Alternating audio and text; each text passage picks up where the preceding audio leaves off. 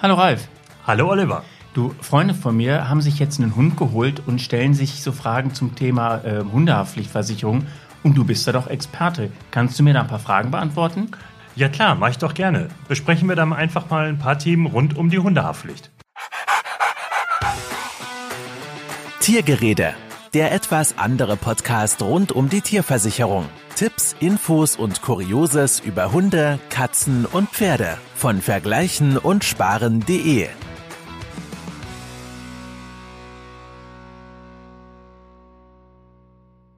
So, was möchtest du denn genau von mir wissen zur Hundehaftpflicht? Also meine Freunde haben mir gesagt, dass die eine Privathaftpflichtversicherung haben und meinten, dass das reicht.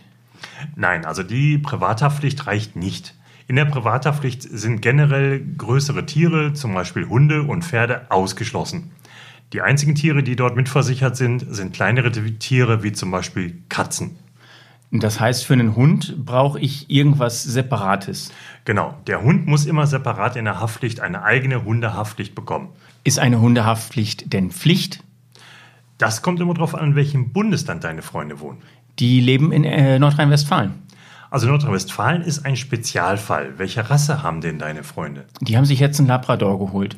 Also ein Labrador müsste in Nordrhein-Westfalen versichert sein, denn Nordrhein-Westfalen schreibt vor, dass alle Hunde, die größer 40 Zentimeter oder schwerer 20 Kilo versichert sein müssen.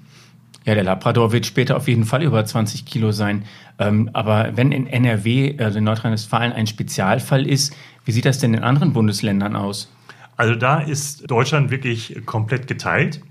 Es gibt sechs Bundesländer, dazu zählen Schleswig-Holstein, Hamburg, Niedersachsen, Sachsen-Anhalt, Berlin und Thüringen. Dort müssen alle Rassen versichert sein, also völlig unabhängig davon, ob es jetzt ein Pekinese ist oder ein Schäferhund.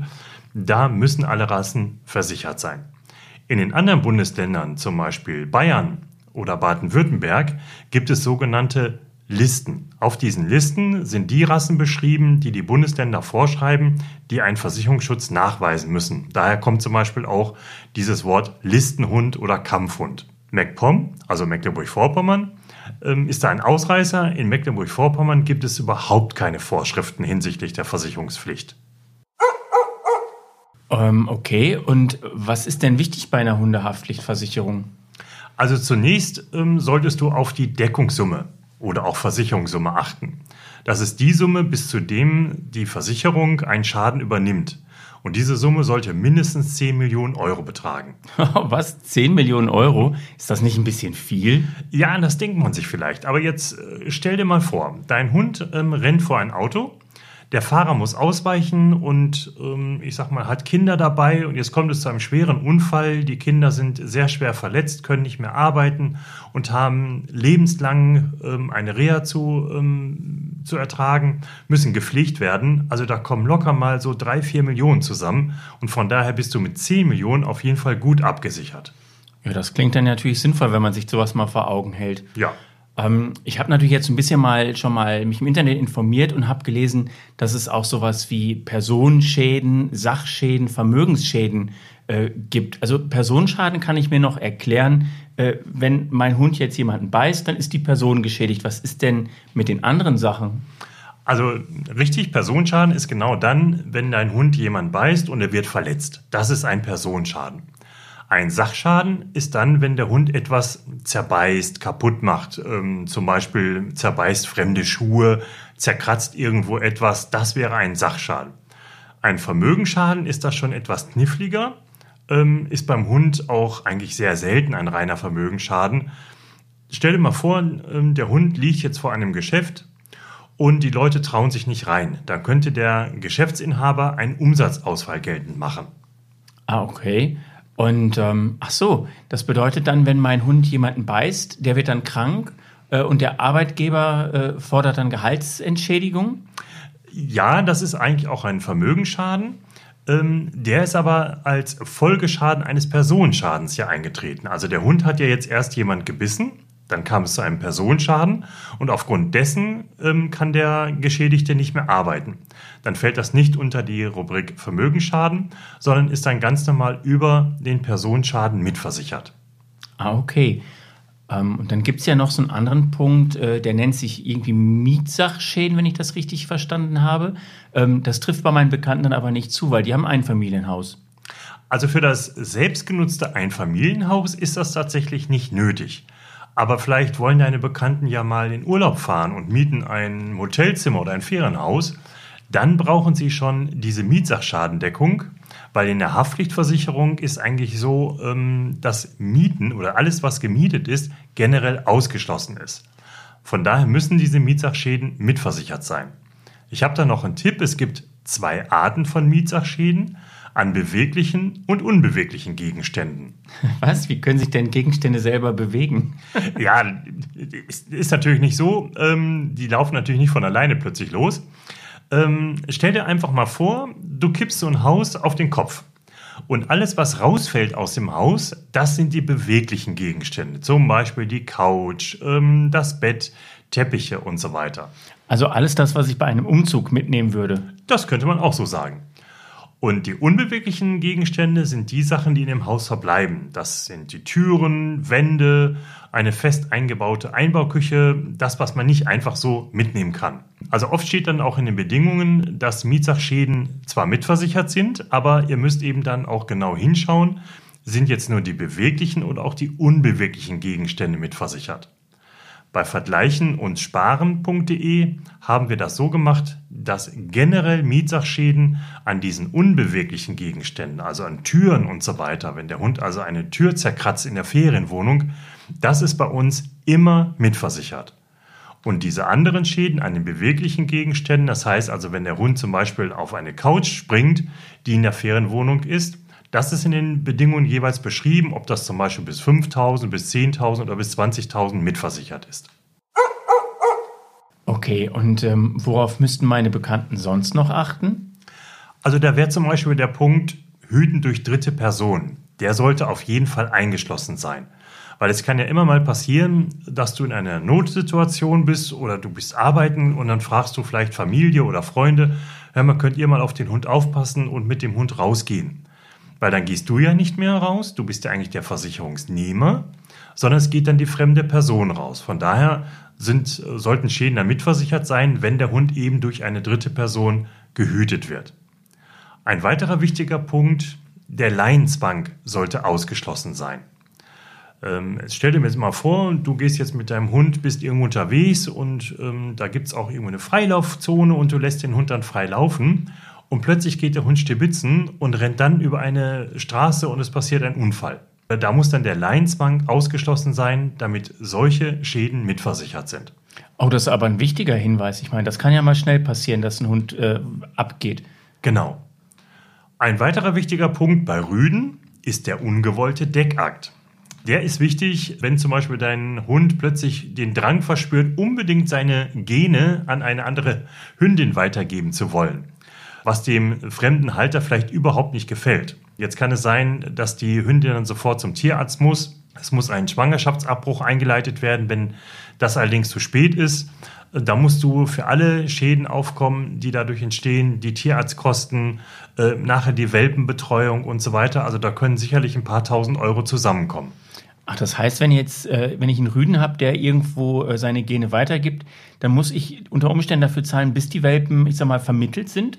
Genauso ist das, weil ohne dass der Hund jetzt gedeckt hätte, wäre es ja gar nicht zu diesem Schaden gekommen. Das heißt also, alle Schäden, teilweise auch, wenn der Halter dann sagt, so, ich habe niemanden, der aufpassen kann, ich muss dann frei nehmen, ich muss zum Beispiel einen Urlaub stornieren und so weiter, diese ganzen Kosten musst du dann übernehmen. Boah, das sind aber ganz schön viele Punkte, auf die man da so achten muss. Ähm, und ich habe noch einen gefunden. Ähm, ich habe mal was von einer Forderungsausfalldeckung gehört. Kannst du mir mal erklären, was das genau ist? Ja, also das ist relativ neu und daher noch eigentlich recht unbekannt. In der Regel ist es ja so, dass die Hundehaftpflicht für Schäden aufkommt, die dein Hund anderen zufügt. Bei der Forderungsausfalldeckung äh, übernimmt die Versicherung aber Schäden, die an deinem eigenen Hund zugefügt werden. Stell dir jetzt einfach mal vor, dein Hund ähm, ist draußen, du bist unterwegs und plötzlich kommt ein anderer Hund zu deinem Hund und beißt dich Dein Hund muss sofort zum Tierarzt in die Tierklinik, muss operiert werden. 3000 Euro Schaden. Du gehst natürlich dann zu dem anderen Halter hin und möchtest den Schaden ersetzt bekommen.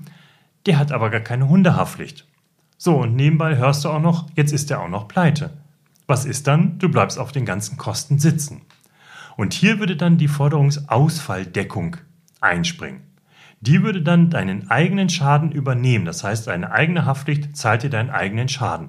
Du musst allerdings bei vielen Gesellschaften erstmal gewisse Hürden überspringen, damit das überhaupt zur Geltung kommt. Das heißt also, du musst einen Titel erwirken, ähm, du musst einen Mahnbescheid erlassen und oft auch den Gerichtsvollzieher rausschicken. Und wenn der Gerichtsvollzieher sagt, nein, da ist nicht zu holen, dann würde deine Versicherung diesen Schaden übernehmen. Ähm, ja, jetzt weiß ich auch, dass meine Freunde ziemlich oft äh, unterwegs sind, auch mal ins Ausland fahren wollen. Ähm, muss ich da irgendwas Besonderes beachten? Nein, in der Regel nicht. Also bei uns bei vergleichen und sparen.de sind bei allen Tarifen Auslandsschäden mitversichert. Das heißt also, der Versicherungsschutz gilt eigentlich in der Regel nur in Deutschland, aber die Versicherer haben halt gesagt, die räumliche Geltung wird auf Europa und oft auch weltweit ausgedehnt. Ähm, es gibt auch manchmal Begrenzungen. In Europa ist es häufig so, dass die ähm, räumliche Begrenzung nicht mehr gilt. Das heißt, es ist unbegrenzt. Und ähm, weltweit so zwischen zwölf Monaten und fünf Jahre. Also du könntest durchaus den Winter auf Mallorca verbringen und die Hundehaftpflicht in Deutschland behalten und der Versicherungsschutz gilt dann unverändert weiter. Ja, aber lass uns doch mal über ein ganz wichtiges Thema sprechen. Wie sieht es denn zum Beispiel mit so den Kosten aus? Die gibt es ja bei vergleichen und sparen.de von billig oder sag ich mal günstig bis auch recht teuer. Ist billig denn auch gleich gut? Also wir sind ja erstmal ein freier Versicherungsmakler. Wir arbeiten mit über 60 Versicherungsgesellschaften zusammen und können natürlich dann frei und ungebunden die Tarife aller Gesellschaften anbieten. Ich habe aus der Erfahrung, die wir so haben, auch mit vielen Gesellschaften Spezialtarife ausgehandelt. Die sind natürlich sehr, sehr günstig, aber auch entsprechend gut, weil für mich war es immer wichtig, dass wir nicht nur einen guten Beitrag, sondern auch gute Leistungen bei diesen Spezialtarifen hinterlegt haben. Und ähm, warum muss ich bei einer Berechnung zum Beispiel mein Alter angeben? Also nicht das Alter des Hundes, sondern meines. Also für Ältere, so ab 40, 50, 60, gibt es oft Rabatte bis zu 30 Prozent. Ich sag mal, Ältere haben vielleicht schon zwei oder dreimal in ihrem Leben einen Hund gehabt und sind einfach Hunde erfahren und können dann genau sehen, wie reagiert der Hund und können dadurch oft Schäden vermeiden.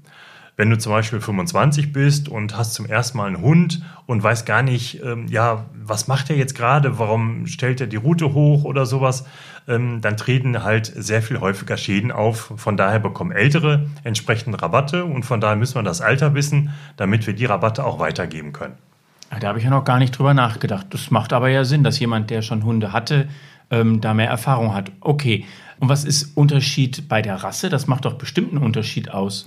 Also die Rasse, da gibt es tatsächlich Unterschiede. Zunächst gibt es natürlich die Listen- oder Kampfhunde. Also da gibt es ganz viele Versicherer, die sagen, also solche Art Hund möchten wir gar nicht versichern. Man kann dazu stehen, wie man will, aber es sind halt die Versicherungsgesellschaften, die ihre allgemeinen Geschäftsbedingungen so gemacht haben. Aber auch bei den normalen Rassen gibt es große Unterschiede. Es gibt also immer mehr Versicherungsgesellschaften, die eigene Schadenstatistiken haben und sagen zum Beispiel, bei uns ist der Schäferhund äh, stärker mit Schäden belastet wie der Pekinese, also muss der Schäferhund mehr bezahlen wie der Pekinese. Kann ich denn sonst noch irgendwo sparen? Also du kannst natürlich sowieso schon eine Menge sparen, wenn du den Vergleich bei uns machst bei vergleichen und sparen.de. Wir haben ja alle Tarife und somit kriegst du bei uns immer das beste Angebot für deinen Hund. Du kannst aber noch zusätzlich eine Selbstbeteiligung, zum Beispiel 150 Euro, in deinem Vertrag hinterlegen. Also ich rate eigentlich von einer Selbstbeteiligung eher ab, ähm, weil du musst mal überlegen, 150 Euro Selbstbeteiligung, jetzt, dadurch sparst du in etwa 10 Euro im Jahr. Das heißt, wenn du mal einen Schaden hast, musst du dann 15 Jahre theoretisch schadenfrei sein, damit sich dieser Beitrag wirklich lohnt. Super, vielen Dank. Dann kann ich meinen Freunden jetzt ja schon einiges zur Hundehaftpflicht erzählen, aber ich werde sie auf jeden Fall auf deine Seite vergleichen und sparen.de verweisen, weil dort können sie sich einfach den besten Tarif für sich raussuchen. Ja, das ist natürlich der allerbeste Weg, weil bei Vergleichen und Sparen findest du natürlich immer den besten Weg. Und wenn irgendwelche Fragen offen sind, können Sie ja jederzeit anrufen und mein Team und ich werden Sie natürlich auch immer gut beraten. Super, ich danke dir. Ja, sehr gerne, Oliver. Ja, ich hoffe, es hat euch gefallen. Ich könnte euch die Hundehaftpflicht etwas näher bringen. Ich freue mich natürlich, wenn ihr beim nächsten Podcast Tiergerede wieder mit dabei seid. Bis dahin bleibt fröhlich und wuff von meiner Alka. Ciao. Das war Tiergerede, der etwas andere Podcast rund um die Tierversicherung. Du möchtest die für dein Tier passende Versicherung finden? Dann schau jetzt auf vergleichen und sparen.de.